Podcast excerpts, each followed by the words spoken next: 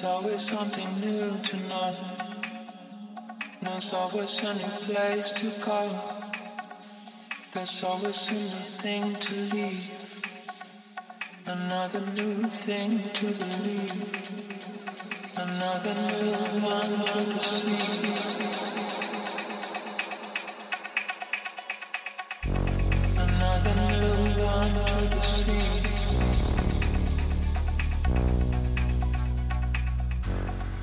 Another ego to please.